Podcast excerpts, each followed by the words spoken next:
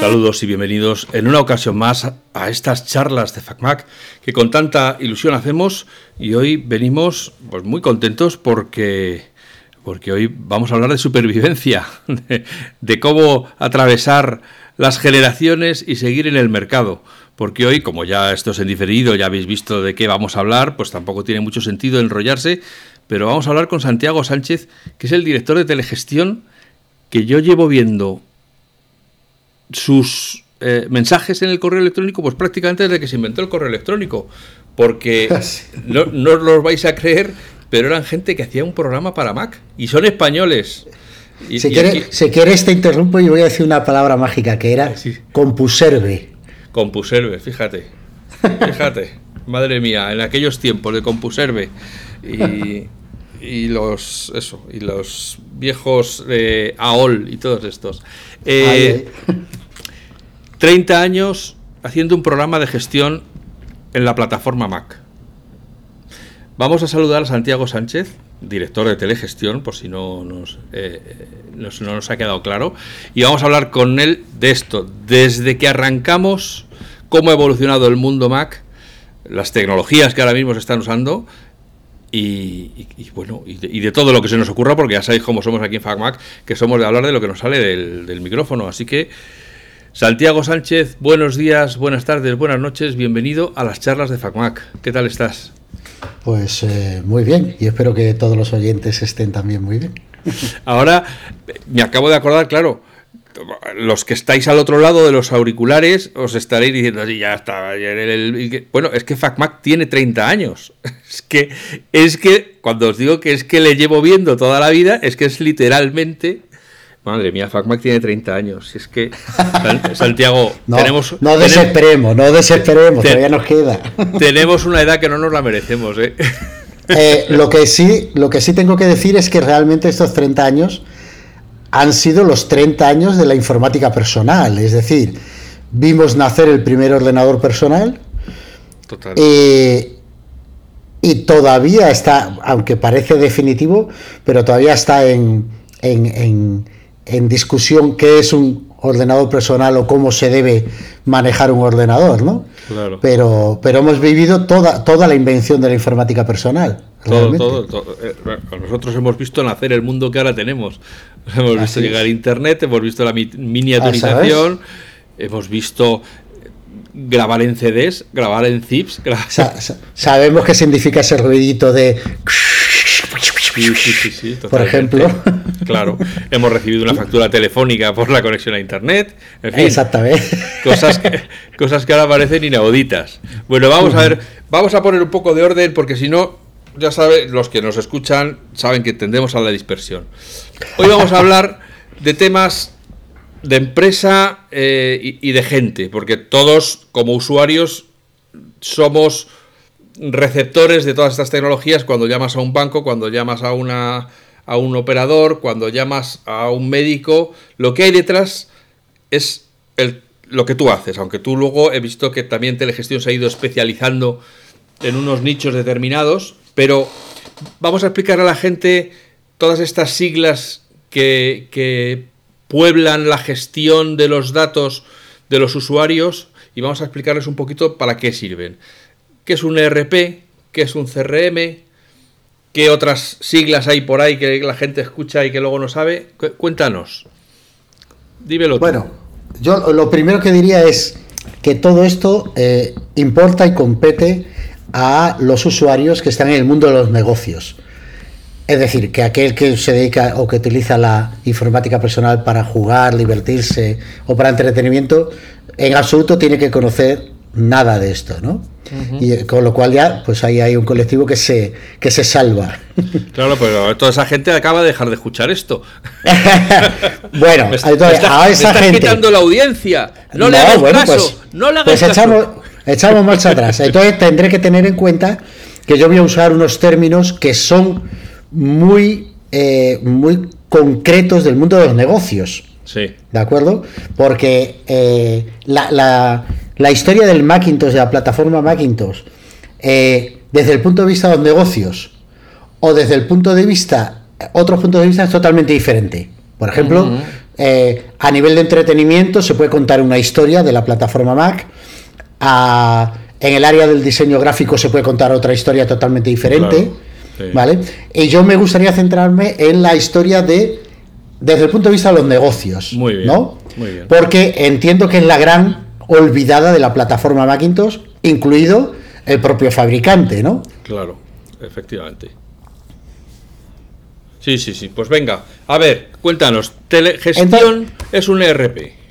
Sí, pues mira, yo te voy a decir una cosa. Fíjate, eh, yo el otro día vi una noticia, ¿no? Eh, que se están haciendo ya unos ensayos de un dron de Amazon que va a llevar la mercancía en el desierto de, de Australia. Directamente el dron sale de, del almacén y le lleva el paquetito al cliente y el dron vuelve a vuelve a, a, su, almacén. a su almacén, ¿de acuerdo? Bien. Desde un punto de vista muy amplio, podríamos decir que el ERP es aquel sistema informático que, desde que yo en una página web digo que quiero un producto, hasta que el dron aparca en mi casa, es la herramienta que se encarga de hacerlo todo. Esa sería la visión amplia del RP. Ahora decimos, bueno, es que yo tengo un RP que le falta esto, que le falta aquello, que le falta aquello, que le falta aquello, ¿vale? Pero en principio, el RP es la solución informática de gestión que ayuda a una empresa a atender todos, todas las vertientes de su negocio. Entonces, en Amazon, su RP, ¿desde dónde llega? Bueno, desde que el cliente encarga una cosa en su página web. ¿Y hasta dónde llega? Bueno, hasta que el dron llega y lo atiende, ¿no? Si todo eso has conseguido hacerlo automáticamente, es decir, que no haya intervención humana desde que tú rellenas tu pedido en la página de Amazon hasta que el dron llega a tu casa y te lo deja, eso quiere decir que el ERP es totalmente integrado, es decir, no necesita interactuar con otras aplicaciones o con otras personas para hacer su función. ¿Ok? Entonces ese sería el, el ERP perfecto, ¿no? A partir de ahí decimos, vale, pues lo que hay en el mercado ni, ni por asomo llega a eso. hace, hace, partes de ese proceso, hace algunas partes, un fabricante hace de RPs, hace mejor una parte que otra, hay otro RP eh, que no tiene tal parte. Entonces, claro, ¿qué es un RP cuando vas en el mercado? Hombre, pues un programa que hace facturas le falta mucho para ser un RP. O un programa que solo hace contabilidad le falta mucho para ser un RP, pero si el programa hace facturas y contabilidad y controla las existencias y bueno, pues ya podría ser un RP. Pero, ¿sabes? Vamos a, decirle a la gente que ERP, que ya lo han oído unas cuantas veces, son las iniciales de Enterprise Resource Planning, es decir, planificación de, los recursos de la empresa. Eso es. Entonces, claro, la, la, empresa tiene muchos recursos humanos, recursos materiales, recursos vehículos, tiene. Entonces, si tú tienes una sola aplicación que gestiona todo eso, bien, a esa aplicación la podemos llamar ERP.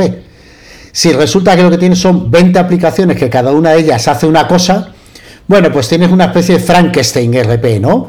Un RP compuesto de más aplicaciones que en algunos casos se comunican entre ellas de forma automática y online en el momento, o otras veces hace falta que un usuario eh, pues teclee en una, en una parte de aplicación lo que ha generado la otra.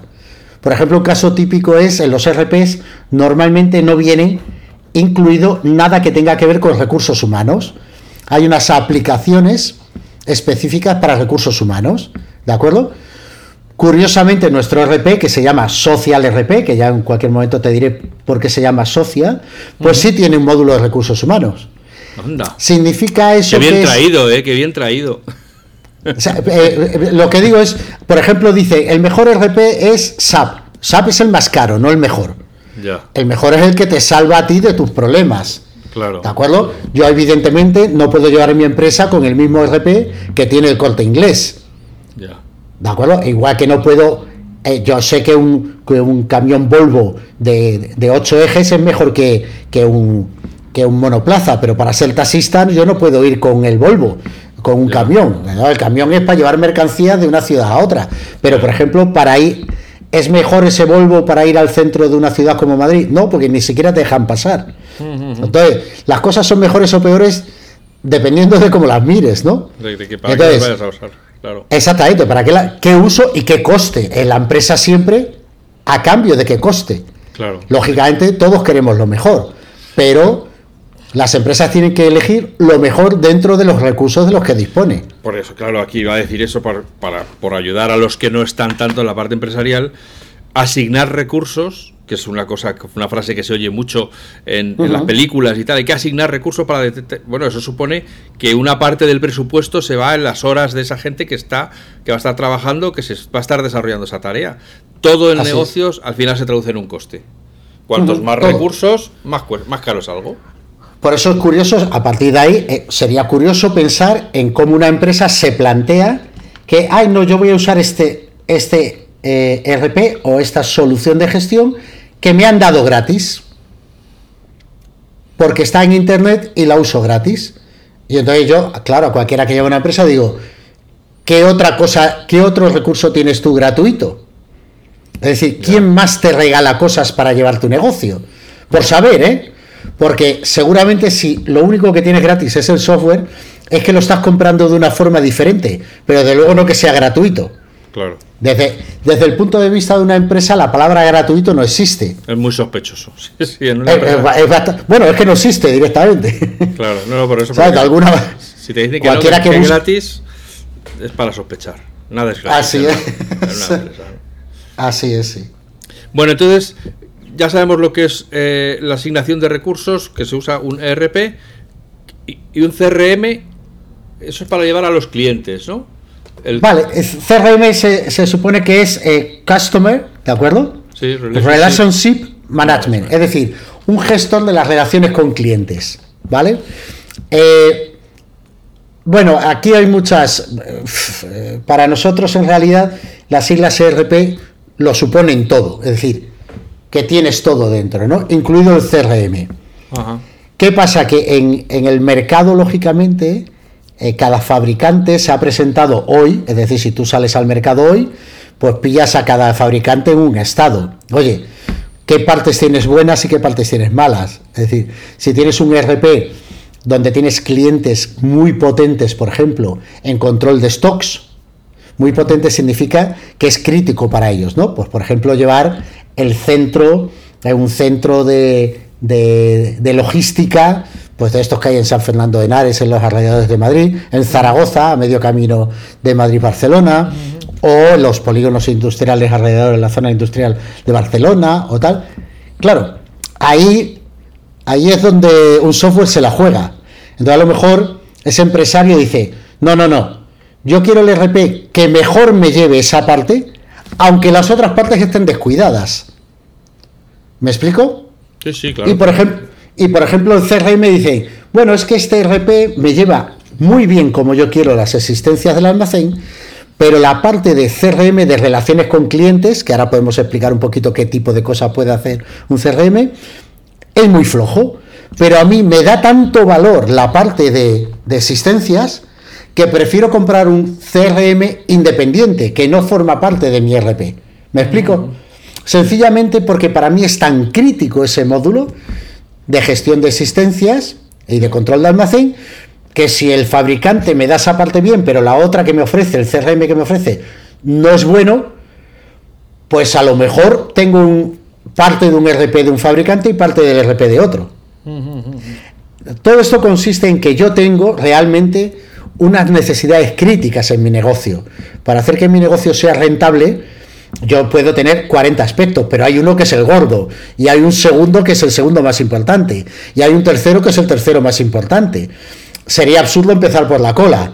Es decir, tú lo que tienes que hacer es eh, determinar cuál es el factor más importante de productividad de tu empresa, si son los recursos humanos, si es la disponibilidad de material, si es estar al lado de una autopista para salir rápidamente a entregar mercancía, y eso es lo que tienes que cuidar primero.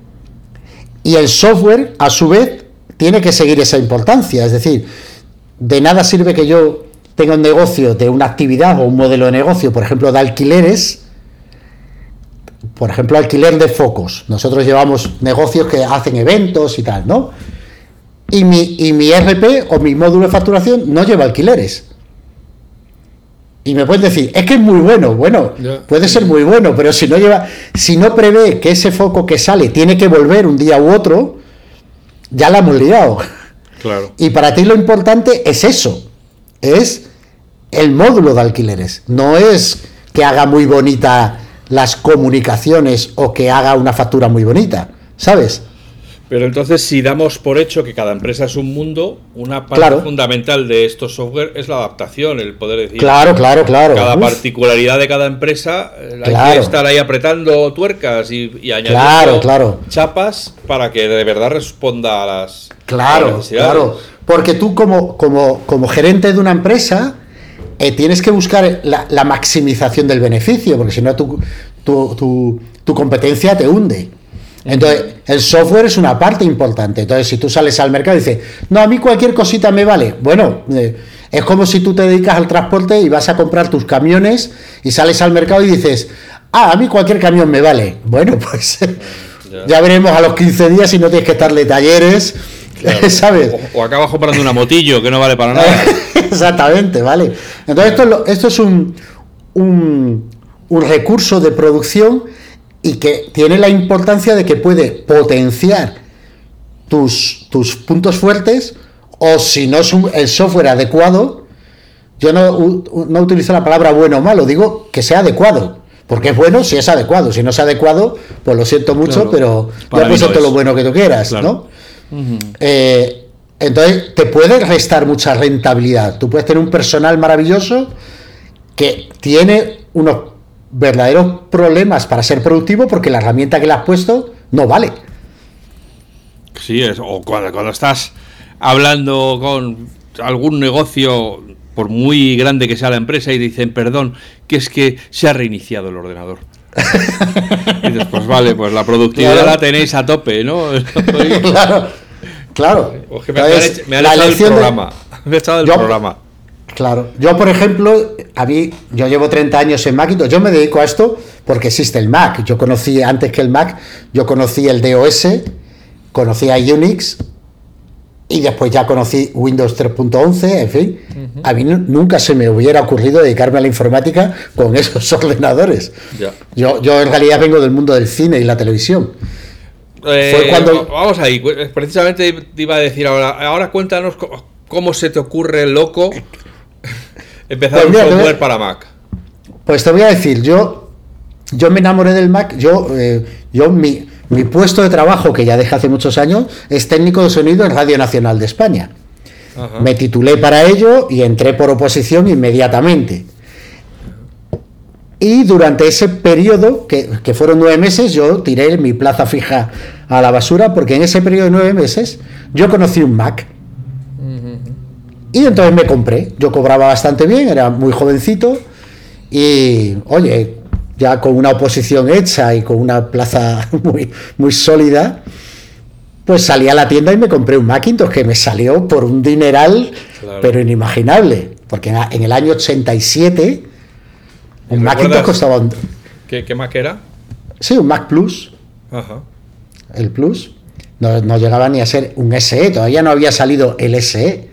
O sea que fíjate, el Plus era el que estaba entrando a través de las universidades aquí en España. Y a través de un alumno de la Universidad de Zaragoza, hermano de un amigo aquí en Madrid, vi el Macintosh y me enamoré. Y me compré uno. Y a las 24 horas yo tenía una base de datos funcionando con todos mis teléfonos. Conocí FileMaker, la versión primera. Pues no, sé si era la 1, pero por ahí andaría. Sí. Y a la mañana siguiente casi no llego a la radio. Yo tenía, estaba en Cuenca y yo era el técnico que subía a la regleta para decir que en Cuenca hacía 7 grados, ¿no? En España a las 7 y que salían todas las provincias diciendo, no sé si lo siguen haciendo. y yo levantaba la regleta y claro, en Cuenca estábamos a menos 3. Claro, porque en aquel pues tiempo sí que hacía fría de, de verdad, no como ahora. Sí, sí. Pues, pues el día que me compré el Macintosh y que me lo llevé desde Madrid, porque lo compré en Madrid, yo me lo llevé a Cuenca, lo desempaqueté y a la mañana siguiente tenía una base de datos hecha y casi no llego a decir la temperatura. Fíjate. a la radio. Y ahí empezó todo, ahí es donde empecé. Me enamoré de, ver la sencillez eh, sobre todo en bases de datos, ¿no? La base de datos para mí es la esencia de la informática, ¿no? Y las capacidades que tiene, ¿no? Y cómo racionaliza la forma de manejar los datos y, todo esto.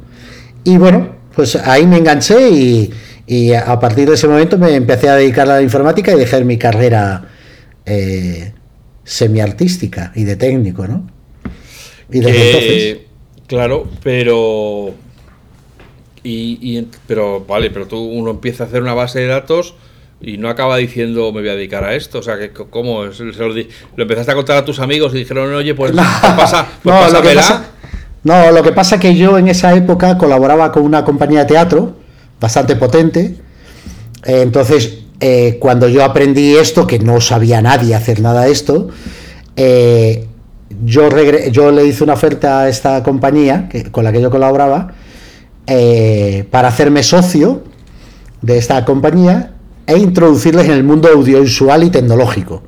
Yo venía del mundo de la tele y de la radio y esta empresa hacía marionetas y son la empresa que acabó haciendo pues las marionetas de todos los programas de televisión de aquella época, pues de, eh, bueno, todo lo que salía en televisión, anuncios o que salían marionetas con los materiales nuevos, la goma espuma de látex, que en aquella época no controlaba nadie. Eh, todos sabíamos por Jim Henson, ¿no? Incluso fuimos a visitar a Nueva York, mandamos allí. Sí, sí. Y todo aquello, hicimos escenografías, hicimos... Entonces yo fui yo quien promovió que la compañía saliera del teatro para dedicarse a esto. Y entonces desde que el primer momento que entré, toda la tecnología estaba en mi mano y bueno, pues yo llevaba toda la administración de la empresa con mis bases de datos. Que en aquella época no había nada, o sea, se llevaba a mano. Entonces yo de repente aparezco allí con FileMaker y un Macintosh y aquello se hacía solo, comparado con, ¿sabes? Bueno, para todos los que estáis escuchando, eh, pues depende de la edad que tengáis, es posible que esto no acabéis de entender exactamente de lo que estamos hablando, pero os digo que es una historia muy bonita. O sea, el, tener un ordenador y descubrir un nuevo mundo, que es algo que a lo mejor ocurre dentro de pocos días con, las gafas de Apple y tal, con, la realidad aumentada, eh, pues es que es una experiencia flipante, como bien está contando Santiago, de las que te cambian la vida, de las que piensas que tú ves tu vida de una manera y de repente un día se te ocurre comprarte un ordenador y le das la vuelta como un calcetín. Y tu vida pasa de ser iluminador O, persona de sonido a ser programador y, empezar a vender software. Es que entonces no había nadie. O sea, nadie que, que programara. Es más, en esa época yo empecé a relacionarme con otras empresas y otros adelantados empresarios que compraron un Mac y estaba todo el mundo con FileMaker y se hacían las aplicaciones ellos, ¿eh? Pero, pero vamos, cuando salió Access en el mundo del PC, bueno, de base, en de base nadie hizo nada nunca. Yo, a mí me enseñaron muchos programas en de base, aquello eran diabladamente complicado. Y petaban con mucha facilidad. Y claro, y después cuando ya apareció eh, Access, bueno, Access no le llega a FileMaker en aquellas versiones, no le llegaba eh, ni al tobillo. O sea, de la, de la, del interface gráfico, la facilidad con la que entendías el mecanismo de conservar un dato, de relacionarlo, ¿sabes? De crear scripts. Mm. Todo aquello, yo, me, yo veía las cosas que hacía la gente en Access y digo, hijo mío, no sé dónde vas. Es que esto, con 10 horas menos, dividiendo tu tiempo en 10, ya has hecho más en FileMaker y en un Mac que en, que en Access, ¿no? Y yo tenía aplicaciones que regalaba en toda España. Una de las, de las, de las que hice en FileMaker fue una aplicación de nóminas con el régimen de artistas, que aquello no existía en, ningún sitio. El régimen de artistas, claro, nosotros éramos una compañía de teatro. Entonces la gente trabajaba por días. Eso es un régimen especial que se llama el régimen de artistas, ¿no? Que hay mucho software de, de recursos humanos que no lo lleva ese régimen. ¿Vale? Pues yo fui, pues sería el primero que informatizó eso. Y entonces hice varios, varias aplicaciones así que usábamos nosotros y me las pedían de toda España y yo las regalaba con la condición de que no me llamaran, porque lógicamente yo no podía dar soporte, ¿no? Entonces no las cobraba porque FileMaker es una maravilla de programa, pero no sirve para distribuir un producto, sirve para tu uso eh, particular, ¿no? pero no sirve para hacer. Ahora yo creo que ya sí.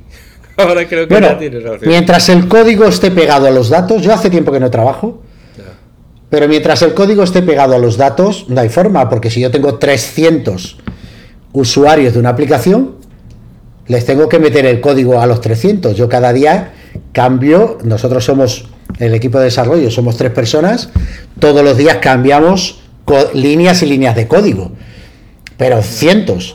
Entonces, si no fuera una aplicación que te permite generar un código, pero los datos de tu cliente son independientes, claro, tendrías que ir a cada cliente a cambiarles la estructura. Y, eso, eso es imposible. Vamos, no, ¿sabes? Eh, total, que llega un momento en que dices, vale, FileMaker, si quiero ganarme la vida con esto, no me sirve FileMaker. No llega, claro, no llega.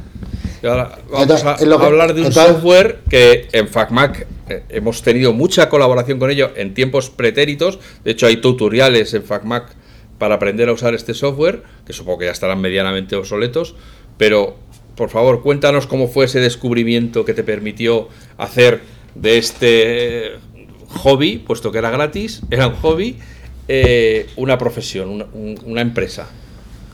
Bueno, pues la, cuestión está en que inmediatamente, claro, el nivel tecnológico de las empresas que habían optado por Mac era tremendamente superior al resto de las empresas. Nosotros empezamos a conocer empresas que habían comprado Macintosh, eso les, eso les ponía en un nivel tecnológico muy elevado. Primero se habían gastado un dinero, porque tú comprabas un, PC con DOS, te costaba mucho más barato y nunca le ibas a sacar ni el 10% de, del valor que le sacabas a un Mac. Era imposible. No, no, para hacer una negrita en el Macintosh hacíamos comando B de Volt y, salía la palabra negrita. en, en, en, WordPerfect, que se llamaba la aplicación general eh, en DOS, había que tener una chuletilla allí y había que dar F527 para hacer una negrita que veías cuando imprimías, no la veías en pantalla.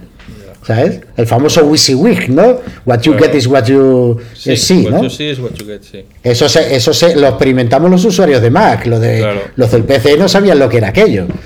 ¿Sabes? Veían en la pantalla una cosa y cuando imprimían veían otra.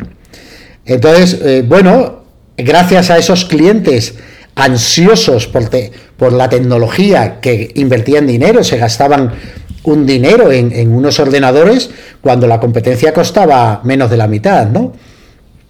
Entonces, todo el mundo que tenía necesidades de algo de gestión en Mac prácticamente nos conectaba a nosotros. Teníamos publicidad en las revistas, en Macworld y en MacUser. Nosotros poníamos publicidad todos los meses.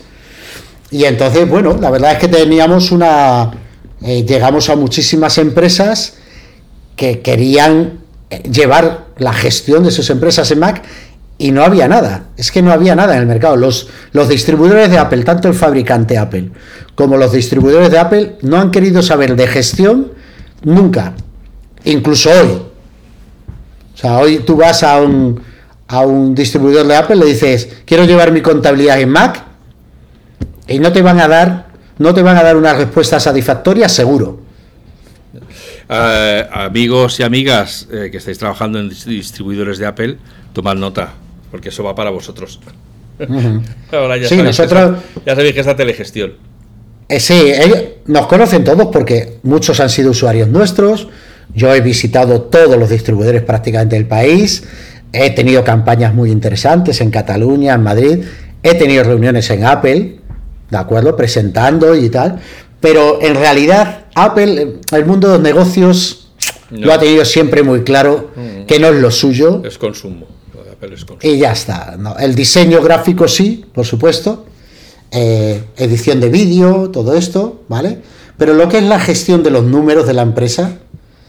Por, otro, por otro lado, hay que tener en cuenta, yo creo que siempre ha fallado un poco ahí, que Apple Computer, la central, sabe que eso se puede servir a un país si tú tienes unas alianzas en cada país, porque el producto no puede ser internacional. La legislación obliga a que el producto se fabrique, se desarrolle en cada país. Y Apple nunca ha hecho eso, con ningún producto. Es decir, los distribuidores locales de Apple siempre han vendido lo que ha venido de la central. No han vendido un producto específico hecho en el país. Claro. Entonces la gestión obligadamente tenía que estar hecha en cada país. Y Apple nunca abrió ese canal. Nunca. Nunca dijo, oye, ¿qué empresas de desarrollo hay en este país para ponernos de acuerdo, ¿no? Para fomentar el ecosistema. que, claro, crear una, crear una, una, oferta con un nivel de calidad, una vigilancia. Oye, que no se vendan mierdas, ¿no? Que se vendan cosas que superan cierto umbral de calidad. Nunca, nunca. Eso nunca se hizo. Y, y entonces, eh, bueno, al final el problema es que Apple, por lo menos en España, nunca llegó a despegar. O sea, se quedó en esos nichos del diseño gráfico, de la música, del tal, pero se quedó fuera de las empresas. De hecho, las empresas de eh, diseño gráfico o de música o de tal, la parte creativa la tenían con Mac, pero enseguida la parte de, gestión, de, gestión y administración la tenían con un PC. Así es. Eh, ¿Vosotros cómo sorteasteis eso de, iros quedando poco a poco sin, sin clientela? Bueno, no, nosotros no nos hemos quedado sin clientela porque nosotros somos multiplataforma. Nosotros somos Mac y Windows. Pero en, un momento, en un momento dado os veríais obligados a. claro, claro. no, y mucha gente. Eh, por un lado, mucha gente, por ejemplo, que tenía Macintosh en producción, audiovisual o lo que sea, Claro, eh, la, forma natural de reaprovechar una máquina potente era pasar la gestión. Entonces nosotros hemos, tenemos muchos clientes que llevan la gestión en Mac. Pero lógicamente eh, eh, ese fue nuestro nicho de entrada, ¿no? Como empresa pequeña necesitamos tener un nicho que nos favorezca y en este caso fue el Mac, ¿no? Pero nuestro producto es híbrido totalmente. Es más, tú puedes estar en una empresa en cliente servidor y unas máquinas están en Mac y otras en Windows y trabajan perfectamente igual. Es más bonito en Mac, la estética ¿no? de la pantalla. Nosotros solo programamos un código, ¿eh? Es Four Dimension quien nos proporciona la, la, multiplataforma. Claro, eh, es que te iba a decir eso, que al final nos estamos yendo del tema, creo que no hemos dicho que el, la plataforma que está por debajo de Telegestión es lo que en España decimos 4D. 4D. Finalmente, Fourth Dimension, ¿no? La cuarta dimensión. Eso es. Que es eh, como. Bueno, en, en, FacMac también habéis, durante mucho tiempo hemos tenido tutoriales sobre cómo programar en Soyo. Eh, pues, pues bueno, pues Fourth Dimension es en esa línea, ¿no? Es como sí, es lo que se llama un, RAD, un entorno de programación. Eh, de desarrollo rápido de aplicaciones. Tú pagas unos derechos, lógicamente, porque la mitad de los rudimentos te los... No la mitad, el 90% de, del programa viene hecho. Tú lo que haces es una adaptación. Yo, yo, yo ejecuto en una línea de código y en realidad Dimension está ejecutando 40 de fondo.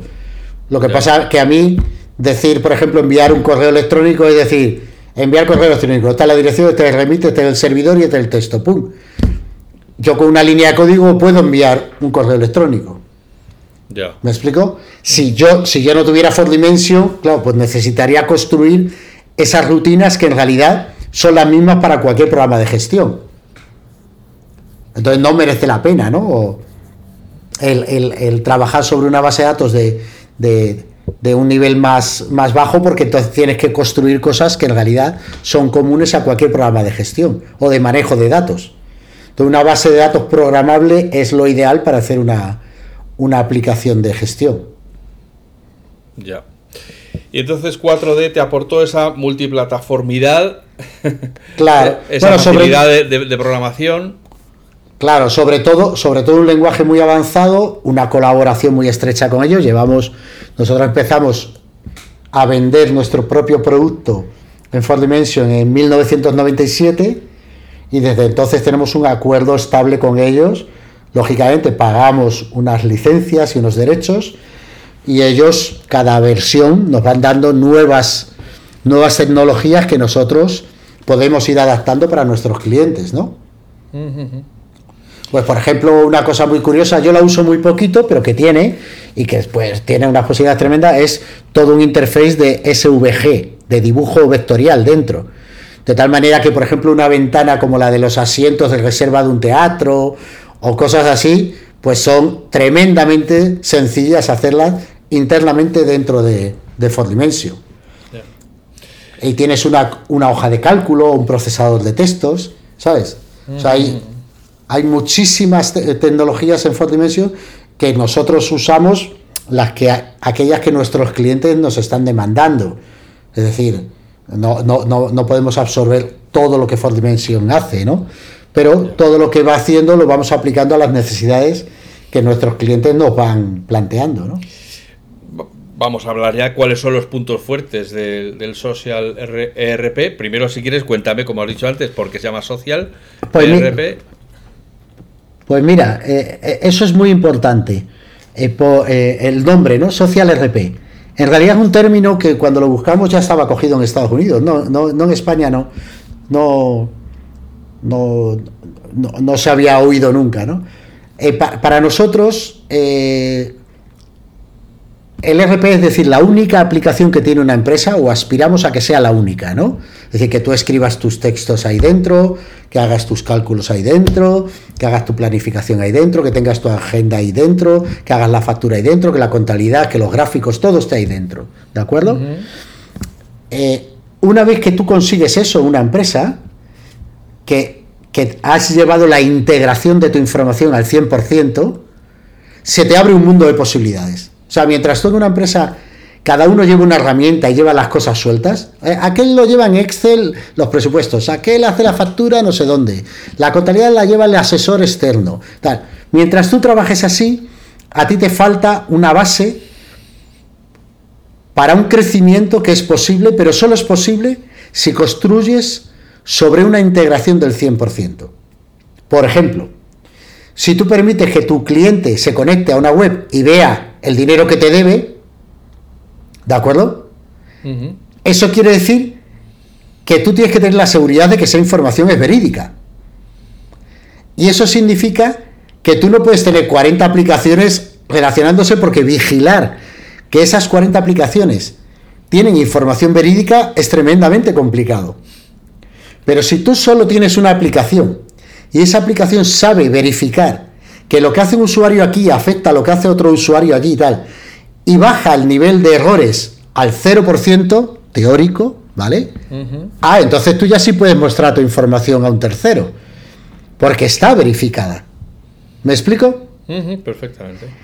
Y por ejemplo, si yo, si toda el 100% de información de la empresa está en el mismo lugar, yo cuando me comunique contigo, con un compañero de trabajo, con mi jefe, con un subordinado, el 50% de nuestra información, que es dónde localizar la información, dónde está elaborada, eso es inútil porque está ya en el mismo sitio siempre. ¿Me explico? Ya. Y la, y la forma de tratar esa información es la misma que usamos para cualquier otra cosa. Es decir, la productividad se dispara.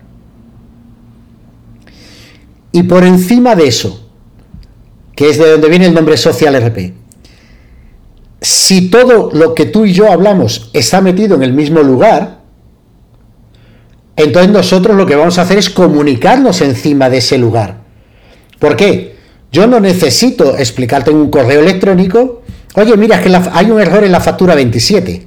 No, yo lo que puedo es decirle al RP, cuando se conecte fularito, sácale un cartelito que diga, vete a la factura 27 y lee mis anotaciones.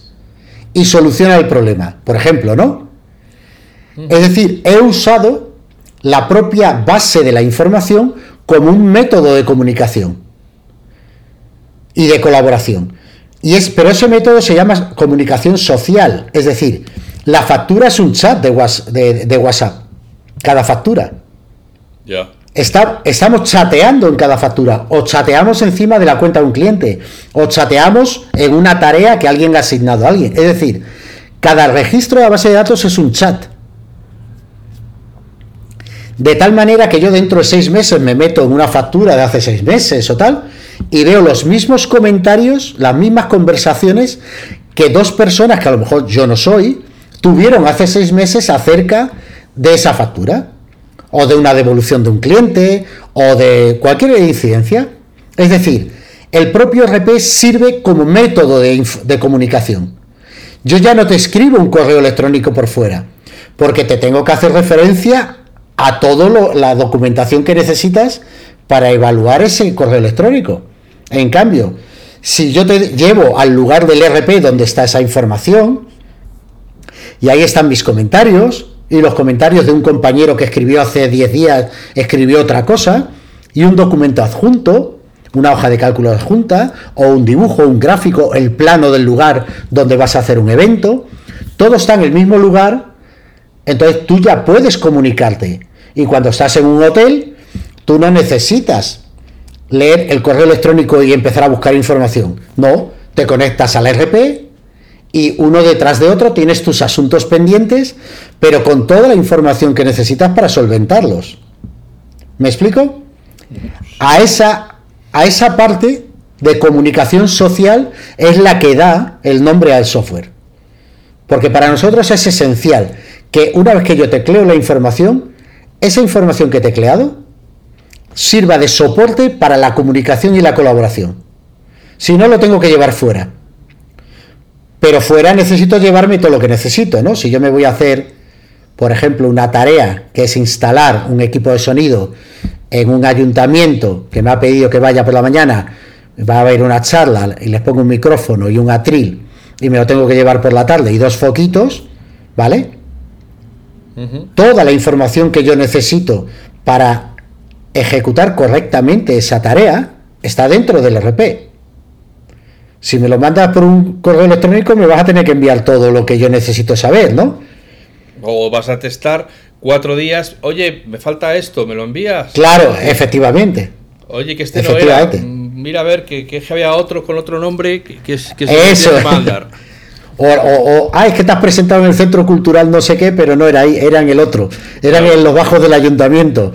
Todo eso está puesto en el RP. Pero claro, si yo me voy y no utilizo eso como fuente de información y de comunicación, bueno, pues me vas a tener que dar una copia. pues cuando tienes una copia, ya, empiezan los problemas, ¿no? Ya, claro.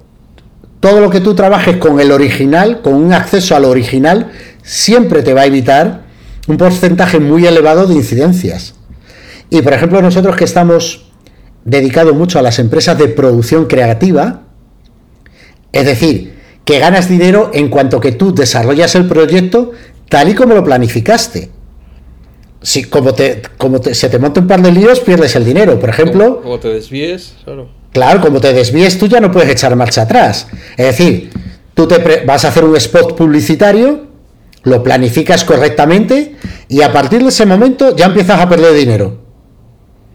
Porque cualquier cosa que no hayas calculado correctamente o cualquier cosa que ejecutes de la forma no planificada o que no planificaste bien, es una pérdida de dinero seguro. Nunca vas a ganar más dinero. Siempre vas a perder.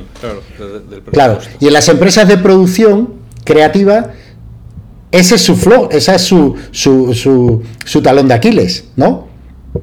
el hacer una buena planificación del evento o del servicio que se va a prestar y tener luego las herramientas de coordinación y comunicación para que el equipo sea capaz de hacerlo exactamente como se, se, previó. Y todo lo que puedas hacer mal es pérdida de dinero. Bueno, eh, eh, a ver, ya has dicho esto de las, eh, de las productoras. Cuéntame cuáles, qué nichos son los que principalmente está preparado social RP para, para batirse el cobre con, lo mejor de, del mercado? Bueno, nosotros tenemos eh, varios puntos fuertes y otros tantos puntos débiles, ¿no? Como cualquier solución. Nosotros cuando hablamos con un cliente lo primero que hacemos es dilucidar si somos la empresa que les merece la pena, ¿no? Porque estamos mejor situados o nuestros conocimientos son porque no puedes saber de todo. Yo conozco gente que sabe muchísimo, muchísimo de roturas de stocks, de, de previsión de compras y tal. Y yo sé limitadamente porque yo soy un técnico. He aprendido mucho con mis clientes.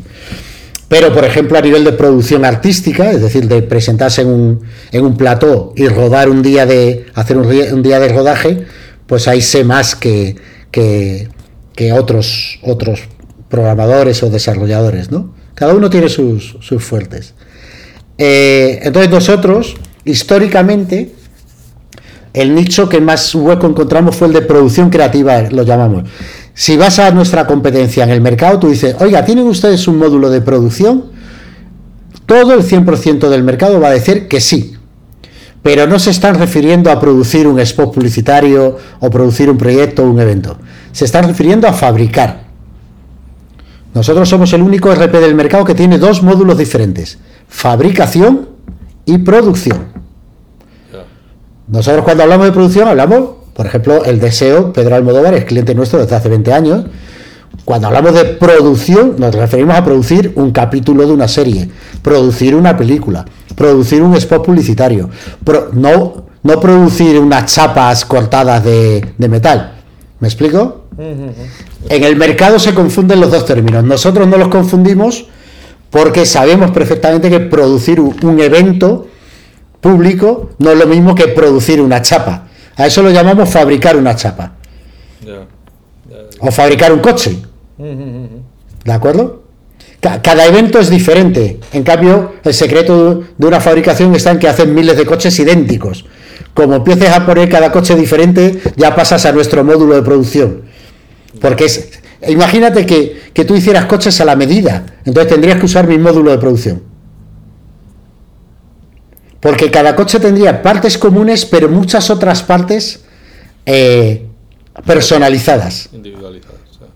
Eso es. Eso es lo que hace el módulo de producción. Hace repetidas veces un evento, pero bueno, unas veces va un mago, otras veces va un locutor, otras veces son unas entrevistas, otras veces van siete micrófonos y otras veces van dos. ¿Vale? Pero los elementos son los mismos, solo que cada vez tienen su particularidad, ¿no? Ese es nuestro módulo de producción que entendemos que es único en el mercado. Ese es un nicho muy fuerte.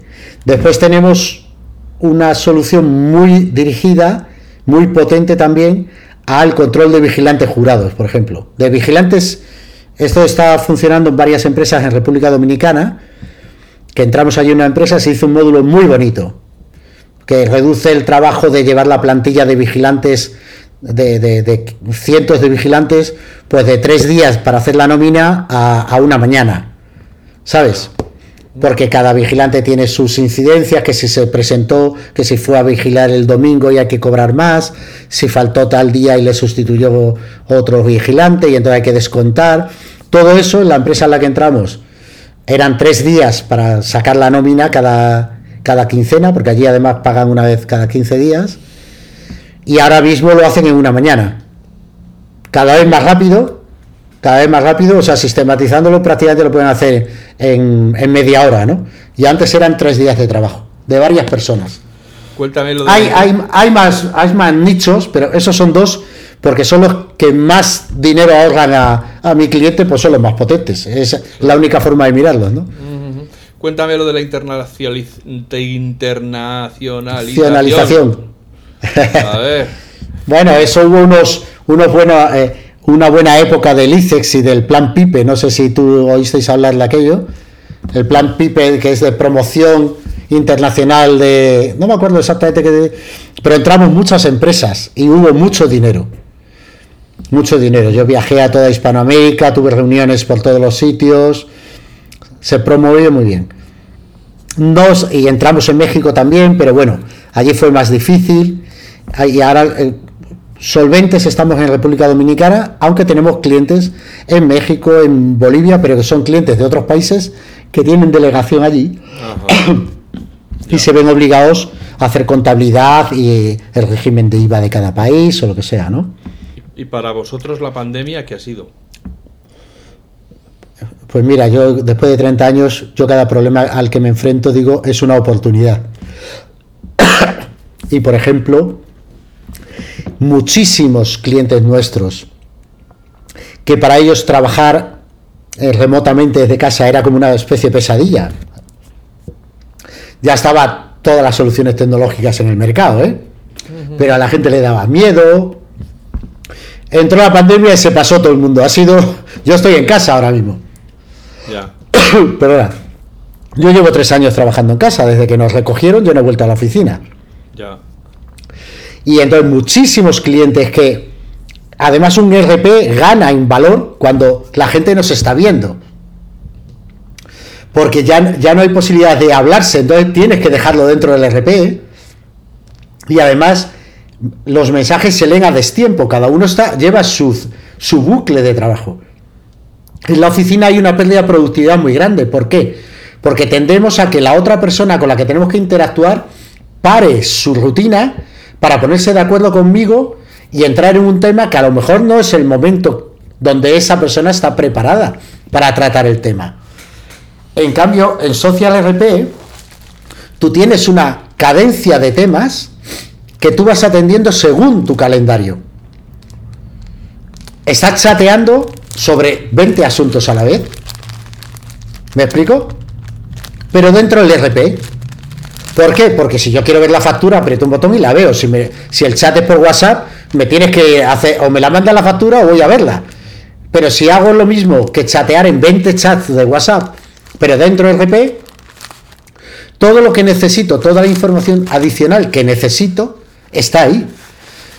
Entonces, claro, cuando nos hemos eh, ido cada uno a nuestra casa a trabajar, es cuando el RP ha dicho, aquí es donde gano un valor, ¿no?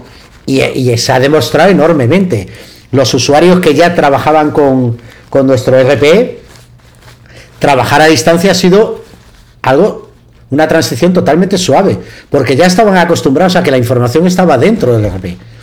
Que accedes desde un hotel por la noche, que accedes desde casa a deshoras, da, es indiferente, porque ya tu sistema de trabajo ya no consiste en cruzarse en el tiempo y en el lugar con gente, sino que vas llevando 40 asuntos, pero deslavazados en tiempo y lugar. No fuerzas a que la gente tenga que estar en el mismo momento y en el mismo lugar para avanzar en un asunto. Vas empujando los asuntos un poquito cada uno, según tus prioridades. Entonces, una, es una ganancia en, en productividad para mí inigualable, inigualable. Ya. Eh, y por último, yo querría saber en, este, en esta visión que nos estás dando del, mundo del, software, para empresas, ¿qué supuso la aparición de los interfaces táctiles, la llegada del iPhone y, los iPads y, la, migración a que ahora ya todo se haga eh, con el dedo y sobre la marcha, en estés donde estés? Porque eso, para una aplicación diseñada para el escritorio, por así decirlo, para el ordenador, de repente tener que adaptar todos los procesos a que pueda ser gestionado tocando con un dedito aquí y allá, pues también es un reto de usabilidad. Sí, sí, no, te quiero decir, nosotros tenemos mucho adelantado, pero no te creas que es fácil. No, como dije antes, no lo que es bueno para un juego o lo que es bueno para una aplicación de diseño gráfico o para una aplicación de composición musical es necesariamente bueno para el manejo de masivo de datos. ¿De acuerdo? Las necesidades son totalmente diferentes. ¿Ok? Ya. Entonces, nosotros aquí eh, es difícil. Eh, eh, hacer un interface es realmente complicado, ¿eh? Cuando ves un interface bueno y un interface malo, todo el mundo lo nota, ¿no? Lo, ves clarísimo. Sí. sí, la gente no sabe muy bien qué está pasando, pero sencillamente que uno es bueno y el otro es malo. Nada más, ¿no? Ah, puede ser que uno sea bonito y malo, ¿eh? Muy bonito y malo, ¿no? Entonces, eh, aquí tenemos que reconocer, a mí, por ejemplo, me han pedido muchísimos años, sobre todo los usuarios de Windows, que mi interface se pareciera al de Excel cosa que a mí me parecía un horror. Pero qué gente hay por ahí de verdad. Pero claro, pero porque para ellos el manejo de datos estaba claro. es lo familiar. Entonces esos botones allí arriba, que yo todavía no me he enterado dónde está el copiar y el pegar, nunca me he enterado. O cuando le das a una pestaña y cambian todos los botones, ya no sabes en cuál estabas. Todo eso que a mí me pierde, ¿vale? A mí me lo han pedido. Entonces. Pero ¿y tú te has negado? No, por supuesto. A mí, a mí hay que convencerme. Yo me dejo convencer, pero hay que convencerme. No pasa nada. Yo me dejo y le dedico tiempo. Pero lógicamente a quien tenga un poco, le dejo tiempo a quien tenga un poquito de idea. Porque si no se me va la vida en escuchar ideas peregrinas o, de bombero jubilado, como decía mi madre, ¿no? Eh, entonces es realmente complicado. Porque, por ejemplo, nosotros vemos aplicaciones en, en HTML de gestión, de contabilidad y tal, en web y nos parece un horror. O sea, lo que hacen nuestros clientes en el manejo de datos, la soltura y la libertad que tienen para arrastrar datos de un sitio a otro, para seleccionar unos cuantos, aislarlo y ver lo que suman, o, procesar 40 eh, facturas, o seleccionar 200 albaranes, apretar un botón y que salgan 200 facturas. Claro, tenemos clientes así. Yo por los interfaces que he visto vía web, eso es hoy por hoy imposible.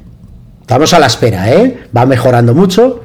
El lenguaje HTML5 ya nos da muchas JavaScript, nos está proporcionando mucho, pero en realidad el uso para el manejo masivo de datos es, una, es un capítulo ahí apartado que no interesa mucho. Entonces, el avance es realmente lento. ¿Vale? Nosotros, por ejemplo, aplicaciones en el iPhone maravillosas de gestión de agenda, tal. Pero yo es que tengo 300 y pico tareas mañana por la mañana. Que tengo que evaluar, tasar, aplazar, valorar. Eh, ¿Me explico? O sea, yo me enfrento a una agenda en una mañana de 300 ítems que son realmente 300 ítems que tengo que cumplir, ¿eh? No son 300 ítems de los cuales 250 llevas aplazando. Sí, algunos ya están aplazados. Pero cuidado, porque me puede salir en cualquier momento, se me ha puesto en naranjita porque es hoy. Ya. Más los rojos que tengo de ayer que no atendí. ¿Vale? Entonces, yo, nosotros tenemos un interfaz gráfico en la agenda de esto, yo no la uso. Porque yo necesito un listado que me diga, oye, ¿cuál es la prioridad? Mi prioridad no es que esté puesto a esta. Hay una prioridad que es que esté puesto hasta ahora porque he quedado con alguien hasta ahora. Pero lo que no, lo que no tiene que tener una prioridad es que viene de otros factores. Por ejemplo, yo puedo tener una tarea de promoción como era la de atender esta charla que tengo contigo. Y al lado puedo tener una tarea que es de un pedido de cliente que si la ejecuto emito una factura y cobro. Ya. Entonces, entonces cuando, o otra, por ejemplo, que es de promoción, del CRM de promoción, que es pedirle a ciertos clientes que me pongan una reseña en Google. Entonces, cuando yo me enfrento a mi agenda dentro del RP, me estoy encontrando 300 tareas que tienen un origen muy diverso y que tienen un destino muy diverso. Entonces yo necesito crear unos criterios de prioridad. Si yo lo que quiero es hacer avanzar mi negocio, tengo que crear cuál es el criterio de prioridad de mi empresa. Y no es la que diga el calendario del Mac. No, esa no es la prioridad de mi empresa. ¿Me explico? Es mi RP el que sabe cuál es la prioridad de mi tarea. Y además tiene en cuenta las tareas que tienen mis compañeros que quizás para yo hacer una tengo que esperar a que ellos desarrollen otra. Entonces, quizás yo la tenga puesta en mi calendario, pero yo tengo mi tarea es indisociable de la tarea de mi compañero que está delante mía. Eso yo no lo veo en mi, agenda del Mac. Y cuando tu compañero lo hace, esa actividad en tu calendario cambia de color o cambia de estado y me dice, ya está disponible para hacerla. Claro, efectivamente. Claro, porque mi obligación de hacer algo es indisociable de de dónde proviene la obligación, cuál es la previsión que está hecha y qué interrelación tiene con otras tareas que tienen otros, otras personas del, de la empresa. Entonces, una agenda que no tiene en cuenta todo eso, bueno, hombre, si pongo tres cosas en una mañana, las hago pero si me das 300 sin valorar cuál debo hacer. Ya. Solo, en, leer las 300 ya se te va. No, no, ya se te ha ido seguro. Ya se te ha ido. Ya se te ha ido. Yo tengo aquí un libro, tengo aquí un libro muy curioso, te lo voy a enseñar. Eh, y es una buena recomendación para tus oyentes. Que es este libro que me recomendó un cliente. Organízate con eficacia, de David Allen. David Allen, Getting Things eh, Done. Eh, consigue que las cosas se hagan, ¿no? Haciendo que, que, de verdad, o sea, no basta con apuntarlo y que después no se haga, no, no. Un sistema de, coordinar o de llevarlo que garantice que se va a hacer, ¿no? Eso es lo que cuenta este libro. Y me pongo a leerlo y resulta que es el módulo de tareas de mi software. ¿Sabes? Lo, lo, he empezado y he tenido que parar porque me da la impresión que he escrito yo el libro. y hay algunos matices que, introduce él que yo digo, espera, espera, hasta que yo no le valore ese matiz, que me parece tan interesante, y lo incorpore al módulo de tareas de nuestro RP, no quiero seguir leyendo. ¿Sabes? Porque es, es mucho de lo que se explica en este software, en este libro, perdón, es indispensable para una coordinación de un equipo de trabajo. Indispensable. Ya. Fue una casualidad, pero feliz de dar con que las ideas que yo tenía eh, en realidad están escritas y se han hablado y, están ya eh, evaluadas y, acreditadas, ¿no? Entonces, todo esto, como veis, es muy filosófico, ¿no? Es decir, esta interrelación de las informaciones, que una misma aplicación sepa de todo para poder interrelacionarlo y ponerte una prioridad, quitártela, o que un, compañero al actuar te esté cambiando la agenda.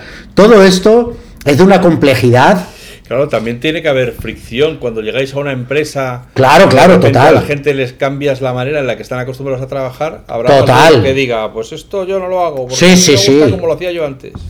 Claro, claro. Y es más, la decisión de comprar de un RP es una decisión.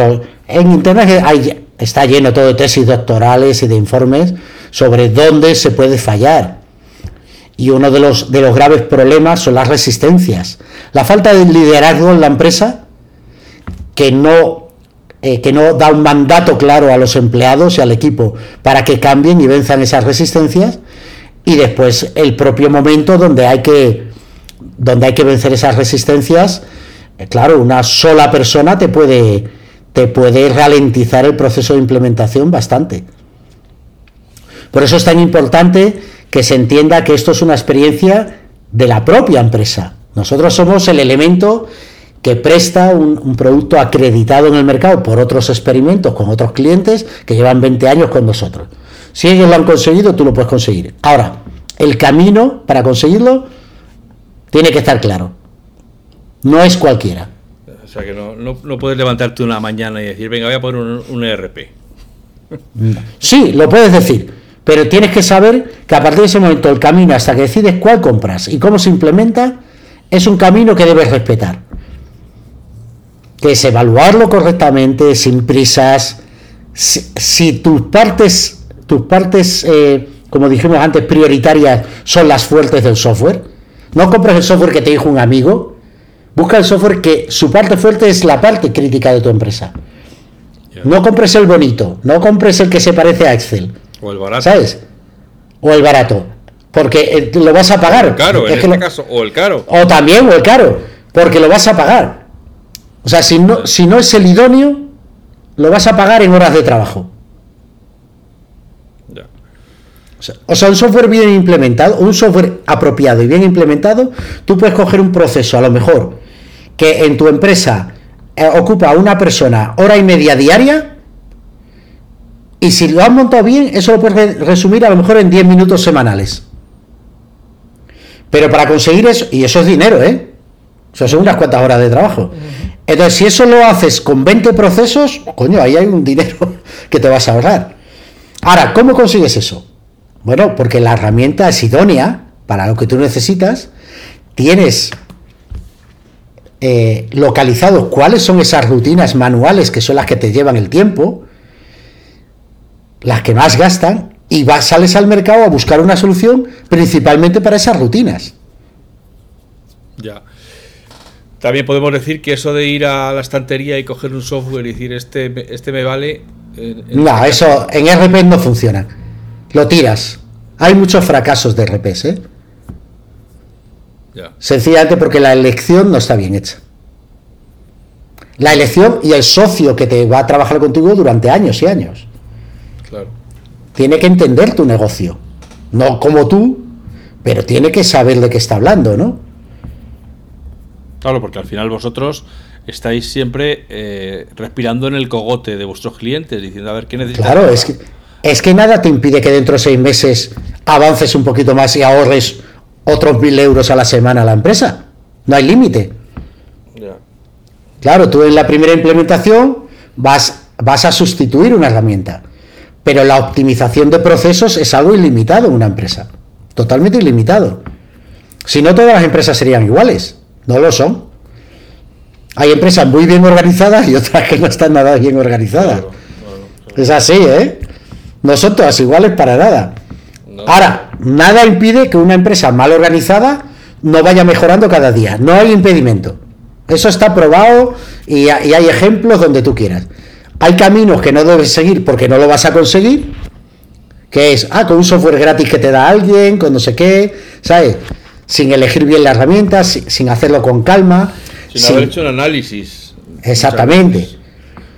Sin una, una una conciencia colectiva en tu empresa de que se va a asumir un cambio cultural y operativo importante, pero que va a ser beneficioso para todas las partes, ¿no? Sí. Bueno, pues vamos a dejar a este buen hombre que siga con su vida, que tiene 300 tareas todavía que examinar. Bueno, las puedo mirar, creo que son un poco más, pero bueno. Eh, bueno, y ahora ya seguro que han caído. que sí, que están aplazadas, ¿eh? hay algunas que están aplazadas. Yo tengo tareas de aquí a dos años también. Ya, joder, eso. O sea que. Madre mía, yo no sé lo que voy a hacer la semana que viene y, hay gente. No, yo tampoco lo sé, yo lo miro, ¿eh? Yo no tengo ni la más remota idea, ¿eh? Ya, ya, ya, ni quiero saberlo. No, no, pero yo durante un tiempo estuve trabajando en, el, en un sector médico y claro, los congresos y tal, esas se van cogiendo con años de claro. porque ya se anuncian y por lo tanto ya tienes que sacar los billetes, los hoteles, los tal, los cual. Claro, claro, Entonces, claro. mis jefes sabían, tenían ya citas cogidas para el año que viene, al año, dos años después, porque ya congresos determinados que eran. Y no solo eso, sino que. Y, no solo eso, sino que a lo largo de este año vas a tener que ir acumulando información en esa cita para que el día que llegue tengas todo ahí. Es decir, que es una tarea con una prioridad a dos años, pero que tú vas a estar trabajando dos años en ella. Sí, sí, sí, sí. Añadiendo documentos, añadiendo comentarios, endosándosela a otro compañero para que llame y te coordine los billetes y te devuelve la tarea luego con los billetes digitalizados. Es decir, claro, esa tarea tiene un término que es dentro de dos años, pero está activa desde hoy. Eso además en el nicho en el que trabajáis se, lleva mucho, porque claro, empiezan proyectos que, se claro, claro. atrasar o que, o que simplemente la la propia producción, usando el módulo correcto de producción. Claro, claro, claro. requiere muchos meses de preparación para que luego se ejecuten en el tiempo que se. E, exactamente. y ese día tú necesitas toda la información que has acumulado durante meses en el mismo lugar. Y no tú, sino cualquier otro que lo mire lo tiene que tener también. Como lo tengas en tu disco duro, en una carpeta, pues pásasela, hay que se olvidó el documento aquel, hay que no, que aquello que se... No, no, aquí está todo en el mismo lugar, que tú la quieres ver, mírala, aunque esté en mi agenda la puedes ver y ponerme una anotación, ¿me explico? Y incrementar el valor de esa información. Pero no duplicamos nunca, porque en cuanto duplicas, ¡pum! empezó, empezó el error. Claro. Amigas y amigos, eh, pues este es Santiago Sánchez, eh, director de telegestión, 30 años en el mercado, empezando en Mac, con un Mac, un FileMaker, luego pasando a 4D y hoy preparándose para la dominación mundial. ya sabéis eh, que hay, que hay empresas que hacen software profesional que no son ni para vídeos, ni para diseño gráfico, ni para... Hay otros mundos y también están en Apple. Hoy estamos especialmente orgullosos de haberle podido traer aquí a que nos cuente su historia. Eh, bueno, que de alguna manera, como ya he dicho, pues es también la, la vida que hemos vivido los, los que hacemos FacMac, toda la gente que ha ido pasando por FacMac a lo largo de estos años. Como siempre, desearos que seáis felices, desearos que seáis buenas personas y que nos escuchemos de nuevo muy pronto. Gracias Santiago y gracias a todos los que estáis ahí detrás. Gracias a ti y a tus oyentes.